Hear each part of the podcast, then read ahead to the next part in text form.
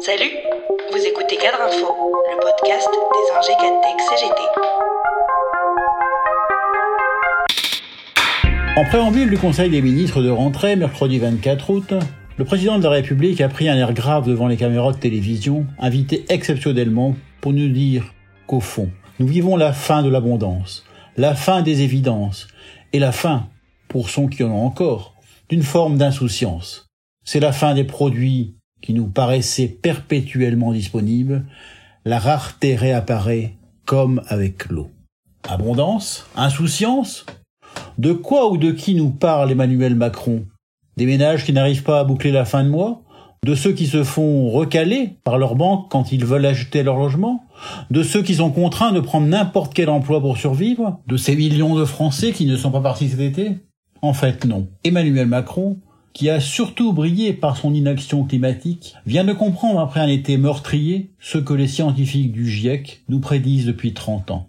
Un demi-siècle après la publication du rapport Midou pour le Club de Rome en 1972, Emmanuel Macron vient nous expliquer l'impossibilité d'une consommation infinie dans un monde aux ressources limitées. Et il nous prévient donc, pauvres inconscients des dangers, consommateurs impénitents, que les temps à venir vont être durs et qu'il nous faudra faire des sacrifices.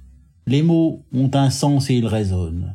Comment ose-t-il parler d'insouciance alors que notre pays a connu, coup sur coup, la crise des Gilets jaunes, le mouvement social contre la réforme des retraites, deux années de crise sanitaire et maintenant une inflation inégalée depuis des années?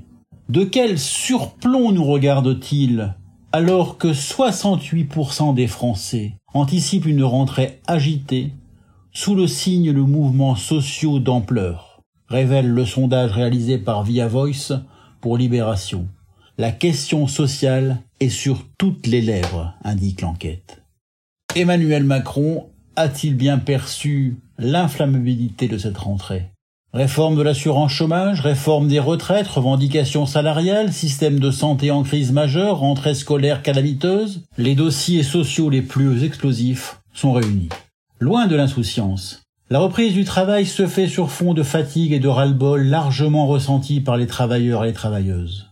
Et c'est dans ce contexte que le gouvernement entend remettre à l'ordre du jour la réforme des retraites et s'échine, comme avec la loi sur le pouvoir d'achat votée cet été, à prendre des mesures générales pour garantir des hausses de salaire pour toutes les catégories. Car même les salariés qualifiés et en responsabilité sont touchés. Ainsi, ces derniers mois, les salaires des cadres et des professions intermédiaires ont plus baissé en euros constants que ceux des autres travailleurs moins 2,7% par an pour un cadre ou un salarié de profession intermédiaire, moins 2% pour un salarié d'exécution, assure Lugict en s'appuyant sur les chiffres du ministère du Travail, de la DARES. Au dossier salaire, vient aussi se greffer en cette rentrée la réforme de l'assurance chômage qu'Emmanuel Macron entend faire passer dès cet automne afin de moduler les règles d'indemnisation des chômeurs en fonction de la conjoncture économique.